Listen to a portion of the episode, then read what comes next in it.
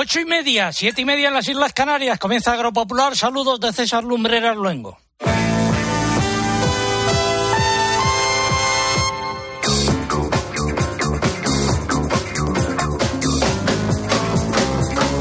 César Lumbreras. Agropopular. Cope, estar informado. Bienvenidos a la primera emisión del año correspondiente al 7 de enero de 2023. Estas son las siete noticias más importantes de los últimos siete días. Confusión en las normas sobre quema de residuos y tarifas eléctricas. Nos llega una denuncia desde Extremadura, eh, desde Valencia, del Monbuey. Hasta allí iremos para saber qué es lo que ha pasado. Los agricultores y ganaderos españoles percibieron algo más de 4.000 millones de euros en concepto de ayudas directas de la PAC de la campaña 2022 hasta el pasado 31 de diciembre, de acuerdo con los datos del Ministerio de Agricultura, pero es dinero que viene de Bruselas. En 2023 eh, habrá con carácter general rebajas en las ayudas directas de la PAC. El año comienza con otra nueva batalla en la guerra del agua. Los regantes de Alicante, Murcia y Almería han acordado un paro agrario en estas tres eh, provincias para que haya una afluencia masiva a la concentración del 11 de enero en Madrid contra el plan hidrológico del Tajo. El precio de la leche volvió a subir en noviembre, se situó en una media de 58,7 céntimos de euro por litro, un 62% más que en noviembre de 2021. La producción bajó y también el número de ganaderos. Suecia preside el Consejo de la Unión Europea en este primer semestre de 2023. Su prioridad en materia agraria será el seguimiento de los mercados agrarios y de insumos en el contexto de la guerra en Ucrania. En el mercado interior de cereales han predominado esta semana las subidas. En aceite de oliva ha habido repeticiones y ligeras bajadas y en almendras subidas y repeticiones. En cuanto a los mercados ganaderos, suben los lechones, bajan el porcino, los corderos y los conejos y el resto repite. Además, el pregón rebajas en las ayudas, chapuzas e inseguridad en la quema de restos agrícolas y el lío del agua. Así comienza el año sin nieve en las montañas. El consultorio de la PAC hoy a cargo del consejero de Agricultura de Castilla-La Mancha, don Francisco Martínez Arroyo. Vamos a hablar del espárrago púrpura, de la Feria de la Trufa en Vera del Moncayo que tendrá lugar el fin de semana que viene, de la audiencia del Papa con dirigentes de Asaja. También de magia en el medio rural de Castilla y León. Nos acompañará, como de costumbre, el alcalde de la Roda y tendremos la previsión del tiempo que adelantamos ahora en titulares. Buenos días, César. Buenos días, José Miguel Viñas. Feliz año. Igualmente. Y nada, terminan las Navidades y cambia el tiempo. Además, eh, va a empezar a llover. Lo está haciendo ya por el noroeste de la península. Esas lluvias hoy sábado se van a ir extendiendo por buena parte de la vertiente atlántica. Mañana tendrán continuidad. Y la próxima semana va a ser un ir y venir de frentes, pero no esperamos una semana particularmente lluviosa. Gracias. Eh, luego ampliamos estos titulares. Todo ello ha sido preparado por un equipo compuesto en la redacción por Eugenia Rubio, Mariluz Álava, Mari Carmen eh, Crespo, María López, eh, Pilar Abad y el muchacho Álvaro Saez. En el control central se encuentra David Torre, en el, perdón, en el control de sonido David Torrenova y en el control central Jorge Fuentes. Un consejo. Este fin de semana Cristina tiene un plan. Muy, muy buenos días. En Cope de 10 de la mañana a 2 de la tarde, los sábados y domingos, el mejor entretenimiento lo encuentras en fin de semana. Bienvenido a tu programa. Esto es fin de semana en la cadena Cope y te vamos a acompañar sábado y domingo Con de Cristina López Slichting. Primer programa del año, así suele comenzar el año.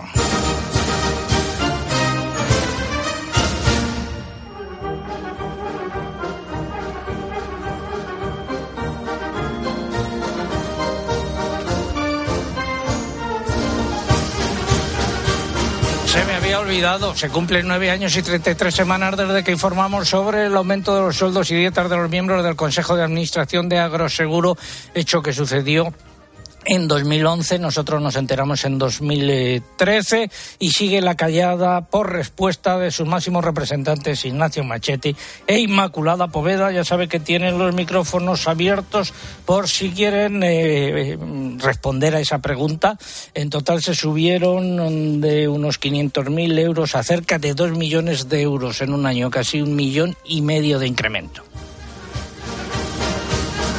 Hoy también tenemos concurso. La pregunta está relacionada con un asunto que abordaremos a lo largo del programa. ¿De qué color eh, son los espárragos de los que vamos a hablar hoy? No son ni verdes ni blancos.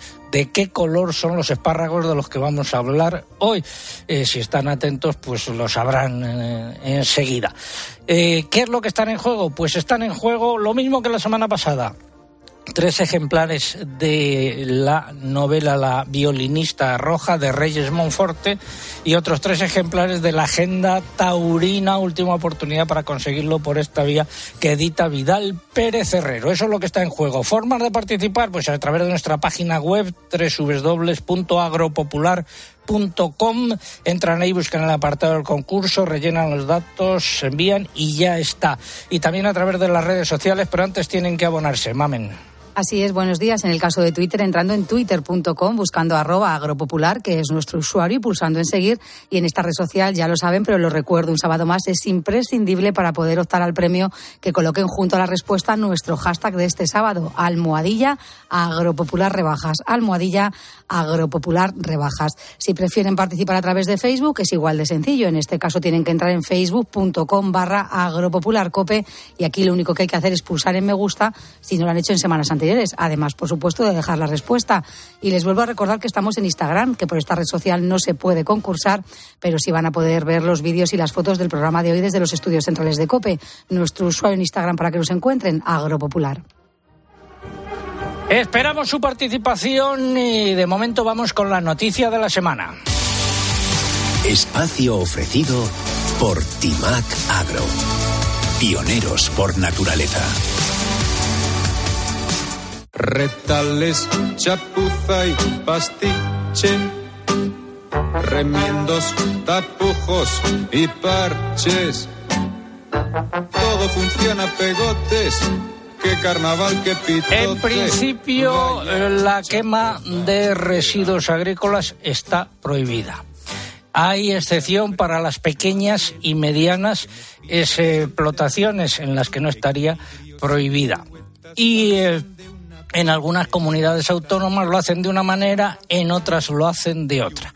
Nos vamos a ir hasta Extremadura porque allí no estaban dando autorización para la quema de residuos y nos lo va a contar el alcalde eh, don Manolo Manuel Naharro, alcalde de Valencia del Monbuey en Badajoz. Don Manuel, muy buenos días. Hola, buenos días. Feliz año nuevo. ¿Qué es lo que ha pasado? Pues mira, eh, eh, ha pasado que a partir del día 2 de enero eh, se modificó la ley para que se pudieran quemar los restos vegetales y los restos de poda de, de las pequeñas y medianas explotaciones. por lo tanto, estaban vigentes. puestos en contacto con, con, la Junta de Extremadura al ver que no que no funcionaba en la página web que ha funcionado los anteriores años para, para rellenar la declaración responsable, pues la sorpresa que nos llevamos es que estaba el, director general eh, de vacaciones y que hasta el día 10 de enero, pues, pues nada, que no se podría realizar el trámite. Y sacamos nota de prensa, lo comunicamos, lo denunciamos y, sorpresa que al día siguiente, el día 5, ya estaba habilitada, habilitado eh, la declaración responsable para que la gente pueda quemar los restos de poda, lo que nos viene decir que no era ningún problema técnico ni legal, sino que simplemente era de dejadez y desidia. Porque a usted, los agricultores de su pueblo, se dirigían a usted para ver qué pasaba o cómo se podía hacer eso, para saber si se podía quemar o no se podía quemar, ¿no? Claro, la gente está acostumbrada a que desde los ayuntamientos eh, eh, le ayudemos a rellenar la declaración responsable, como en años anteriores. Eh, otros alcaldes también se pusieron en contacto preguntando que si sabíamos, que si sabíamos algo y al llamar a la Junta, pues sorpresa mayúscula. Les dijeron que el director general, que me parece que es don Antonio Cabezas, estaba de vacaciones y que nada de nada. Que cuando volviera el día 10 veríamos. Pero es la respuesta que nos dio un funcionario. A mí y a otros alcaldes que llamamos también a esa misma mañana. Hasta el día 10 no vuelve de vacaciones. Bueno, no sé si habrá vuelto, porque como al día siguiente, después de denunciarlo en, en los medios de comunicación, eh, está habilitado, no sé si, habría, si habrá adelantado la vuelta. Bueno, a, a fecha de hoy, entonces sí se podría quemar. Sí, a fecha de hoy, eh, después de después de, de la denuncia pública que hicimos, pues los trámites son como siempre. Hay que rellenar a través de la página del Infoe eh, la declaración responsable y si en cinco días no, no se pone en contacto con la persona que lo solicita, pues tiene el permiso para poder realizar la quema.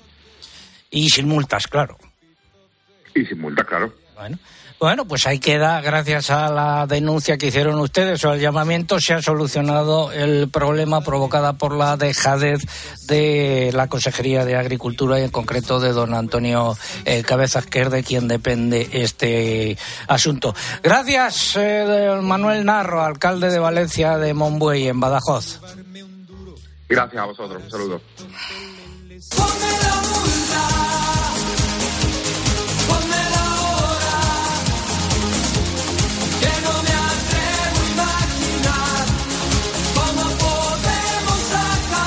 Problemas y dudas en algunas comunidades autónomas a la hora de aplicar esa normativa sobre la quema de residuos, en otras no. En Castilla-La Mancha no hay problemas, ¿no? Nos contó usted, eh, señor consejero, hace ya un mes prácticamente cuando hicimos el programa desde la Casa de Castilla-La Mancha. Sí, efectivamente, en Castilla-La Mancha eh, hemos eh, sido rápidos en esto. Desde el principio acordamos con las organizaciones agrarias cómo hacerlo, cuando había dudas sobre si la ley iba a incluir o no la modificación que finalmente ha incluido. Y bueno, pues ha habido seguridad siempre para los agricultores que, bueno, pues han podido disfrutar del silencio positivo en caso de, eh, de no respuesta por parte de la Administración desde el primer momento. Y bueno, los que han querido quemar rastrojos lo han hecho y los que quieren quemar ahora restos de poda lo están haciendo. Y a fecha de hoy, por otro lado, tampoco sabemos cómo, hay dudas, cómo se puede acoger uno, eh, si está interesado a eso, de la doble tarifa para riego. A ver si la semana que viene, que se reanuda ya la actividad normal, se clarifica este asunto de la doble tarifa para riego. Ha sido la noticia de la semana. La innovación no son palabras, son hechos. Por eso contamos con el fungicida biológico más avanzado del mercado o la primera gama completa para la agricultura ecológica. Timac Agro. Pioneros por naturaleza. Vamos a hablar ahora de vino y de aceite.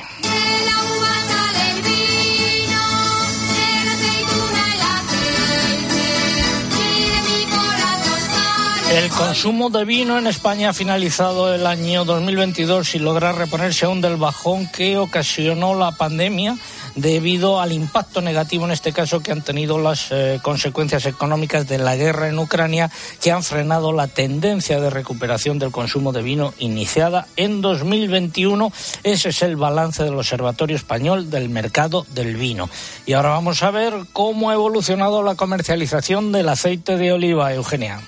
Pues en los dos primeros meses de la actual campaña 2022-2023, que fueron octubre y noviembre, se comercializaron 240.000 toneladas de aceite de oliva, lo que supone una caída de casi el 5% respecto al mismo periodo de la campaña anterior y de cerca del 15% si se compara con la media de las tres últimas, según datos del Ministerio de Agricultura. La cortada producción de esta campaña y los altos precios del aceite de oliva serían las causas de esta evolución. Tanto las exportaciones como las ventas en el mercado nacional son responsables de este descenso. Por el las importaciones crecieron más de un 30% en estos dos meses, hasta las 38.000 toneladas. En lo que respecta a la producción, apenas se obtuvieron 200.000 toneladas hasta finales de noviembre, que es un 41% menos que en las mismas fechas de 2021.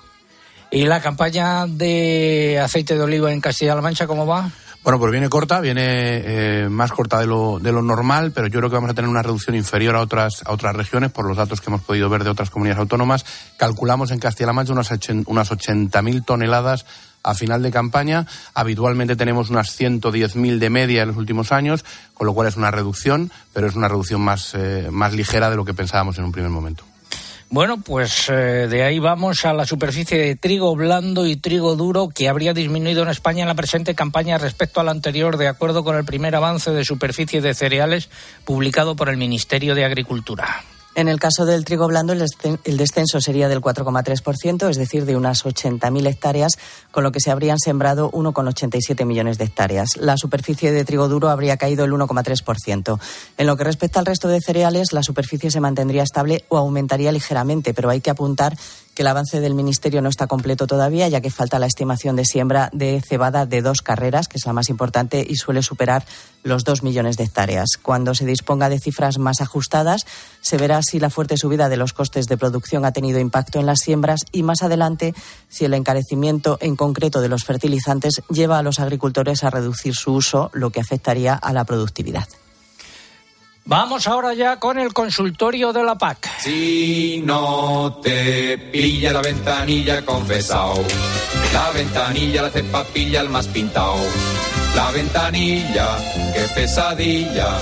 La ventanilla de la Hoy el consultorio corre a cargo del consejero de Agricultura de Castilla-La Mancha, don Francisco Martínez Arroyo. Consulta de don José Ramón Rodríguez. ¿Se considera la caza como actividad agraria para cumplir los requisitos de agricultor activo? Bueno, esta es una pregunta muy interesante que afecta a la explotación de José Ramón, pero también a explotaciones de muchos eh, agricultores eh, en la zona sur de España, sobre todo. Eh, bueno, muchos seguro que nos están escuchando. Estamos a la espera de que el Ministerio de Agricultura, en concreto el FEGA, concrete si las actividades cinegéticas van a poder ser consideradas como actividades agrarias a la hora de computar ese 25% de ingresos agrarios para poder ser considerado agricultor activo. Eh, bueno, en cuanto tengamos esa información nos pondremos en contacto con José Ramón porque tenemos su teléfono, pero indicarle que, eh, como él sabe, eh, en la PAC actual o la PAC anterior, se ha considerado como actividad agraria la venta de los productos de la caza y entendemos que la venta de los productos de la caza sí va a ser considerada actividad agraria a la hora de computar para ese 25% para ser agricultor activo.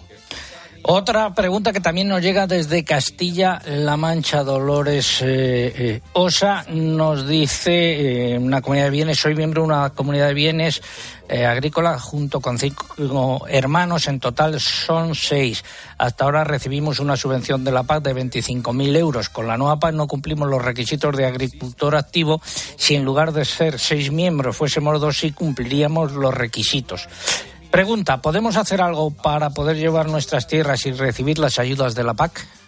Bueno, en primer lugar decirle a nuestra oyente Dolores que la política agraria común, la PAC, se tiene que orientar necesariamente, y ese ha sido siempre el objetivo que hemos defendido desde Castilla-La Mancha, a los profesionales del sector, a los agricultores y ganaderos que están innovando y que están generando actividad en el medio rural. Nosotros también, desde el principio de la negociación, fijamos como una línea roja para nosotros el que, eh, bueno, pues ningún agricultor o ganadero, por pequeño que fuera, se quedara atrás, de tal forma que la PAC en España establece que aquellos agricultores y ganaderos que tienen derecho a recibir menos de 5.000 euros eh, de ayudas eh, de la PAC se consideren agricultores activos directamente. Esto hace que ninguno se quede atrás, que todos puedan ser eh, beneficiarios de la política agraria común, que para nosotros era muy importante.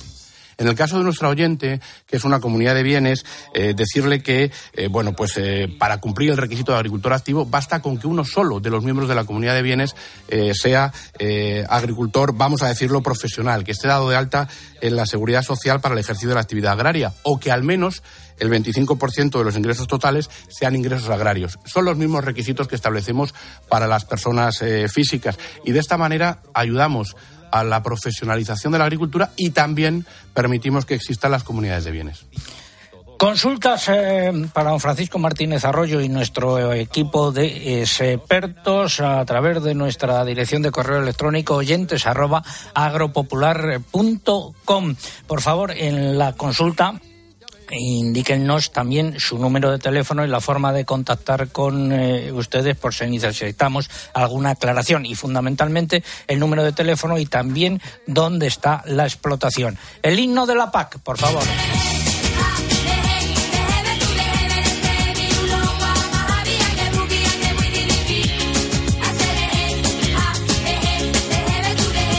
Los agricultores y ganaderos españoles percibieron algo más de 4.000 millones de euros en concepto de ayudas directas de la PAC de la campaña 2022 hasta el pasado 31 de diciembre.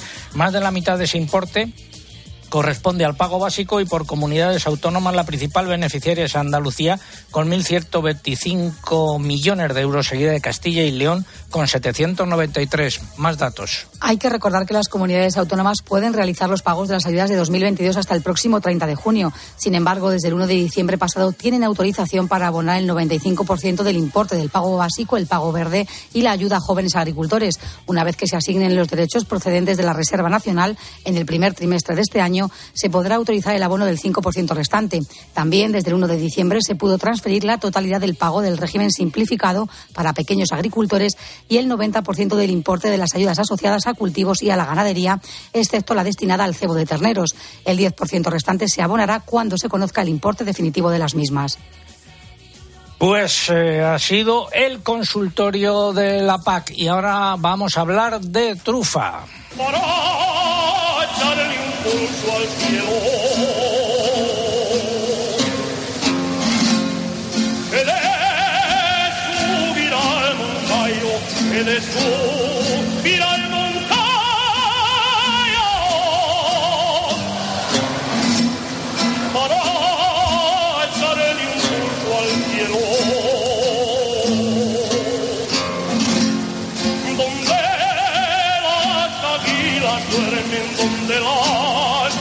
Y nos vamos hasta Vera del Moncayo la próxima semana, el próximo fin de semana se va a celebrar allí una feria de la trufa. Ángel Bonel es el alcalde. Eh, buenos días, Ángel. Muy buenos días, don César. Y frescos días. Aquí en Madrid con niebla. Cuéntanos cómo, en qué va a consistir esta feria, qué ediciones. Bueno, pues ya es la sexta edición de la Feria de la Trufa y tercera edición del concurso tanto de perros truferos como de, trufas. En ella, pues, eh, vamos a celebrar eh, pues lo típico de una feria, que son la visita de los stands, pero aparte, pues, va a haber eh, actividades complementarias, como son las charlas técnicas para truficultores, donde estará presente la ponente Luz Cocina, también tendremos el concurso de trufas, que se divide en tres categorías, donde pueden participar por tamaño, forma y aroma. Y las tres los, los mejores ejemplares, pues una vez concluido el concurso, se subestarán, que es una subasta libre y que puede participar todo el mundo, donde ya se ha llegado a pagar 2.000 euros por un ejemplar en ediciones anteriores. Habrá una cata maridada con vinos de la denominación de origen, donde poder comprobar pues, eh, cómo marida la trufa con, con los vinos también lo que he comentado anteriormente, el concurso de perros cruceros, donde se muestra la habilidad y la agilidad de los animales con sus dueños para encontrar las trufas en el menor tiempo posible. Y también tenemos tapas en, durante todo el día que se podrán degustar pues, las trufas tanto en tostadas como en nuestras famosas migas. Y también tendremos para los más pequeños. También tendremos para los más pequeños, que se ha cortado ahí el, el sonido. Talleres, talleres infantiles, talleres infantiles que realiza la asociación de nuestro municipio para tenerlos entretenidos durante los dos días de la feria. ¿Cómo va la campaña este año? Pues la campaña este año, lo que es en trufa de, que se cría en secano, pues eh, se nota la falta de lluvias, que ha hecho que no haya suficientes cantidades. Y en regadíos, pues eh, ha bajado un poco los rendimientos acostumbrados de los truficultores, pero lo que sí que es importante es que la gente confía en este producto, le gusta este producto y está pagando cantidades elevadas por, tenerlo en, su, en sus restaurantes o en sus mesas. Pues muchas gracias, eh, Ángel. Que vaya bien esa feria de la trufa en Vera del Moncayo, desde donde emitimos el programa este otoño. Gracias, un abrazo. Muchísimas gracias, os esperamos. Y nos vamos a ir a través de las ondas a Roma. El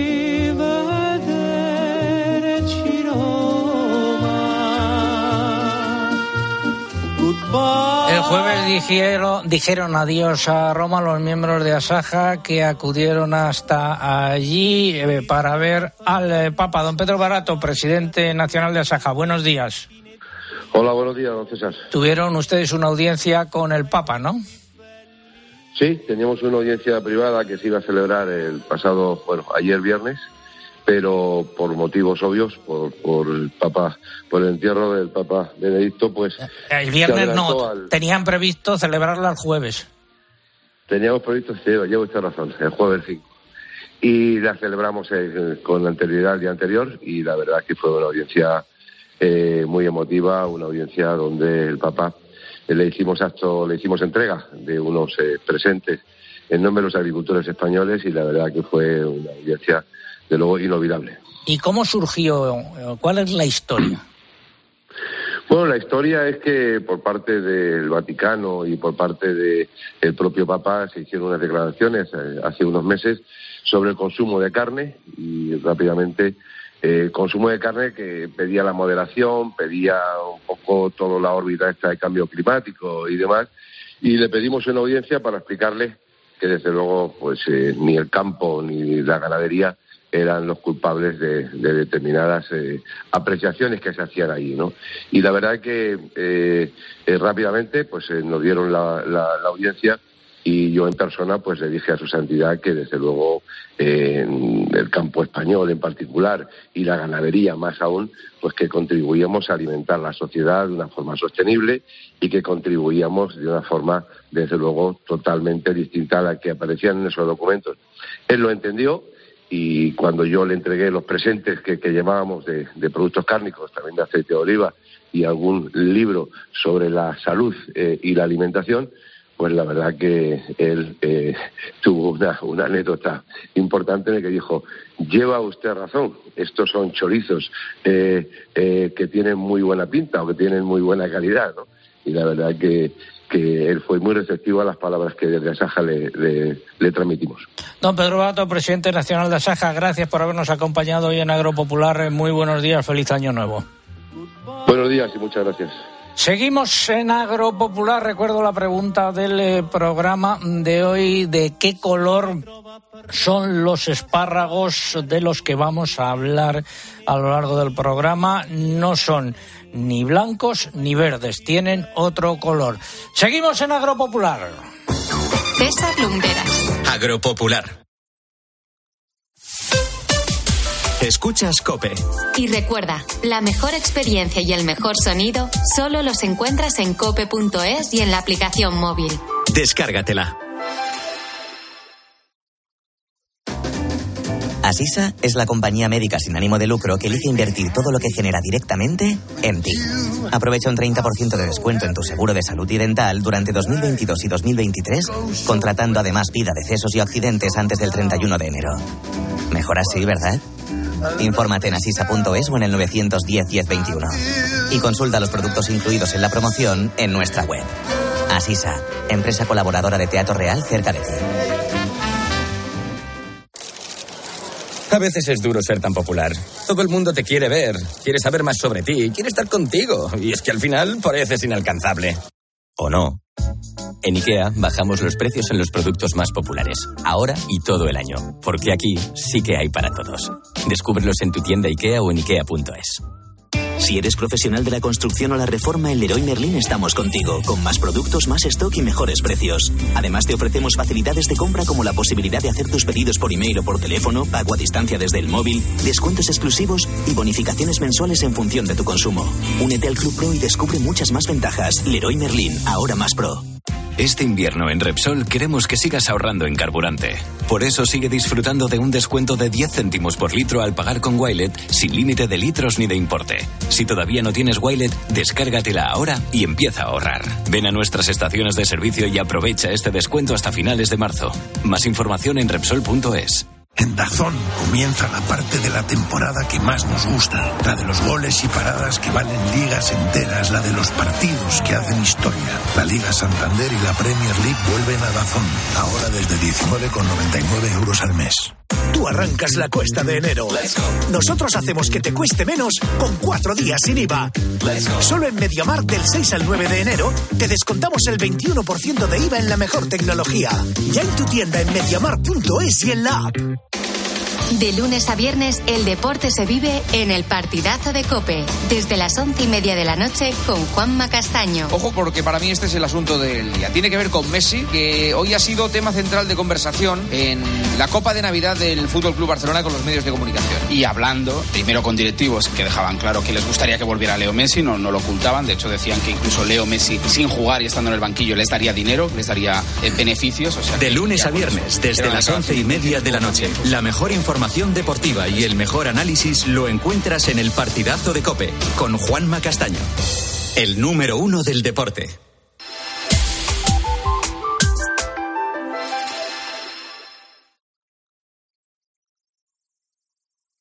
César Lumbreras. Agropopular. Cope. Estar informado.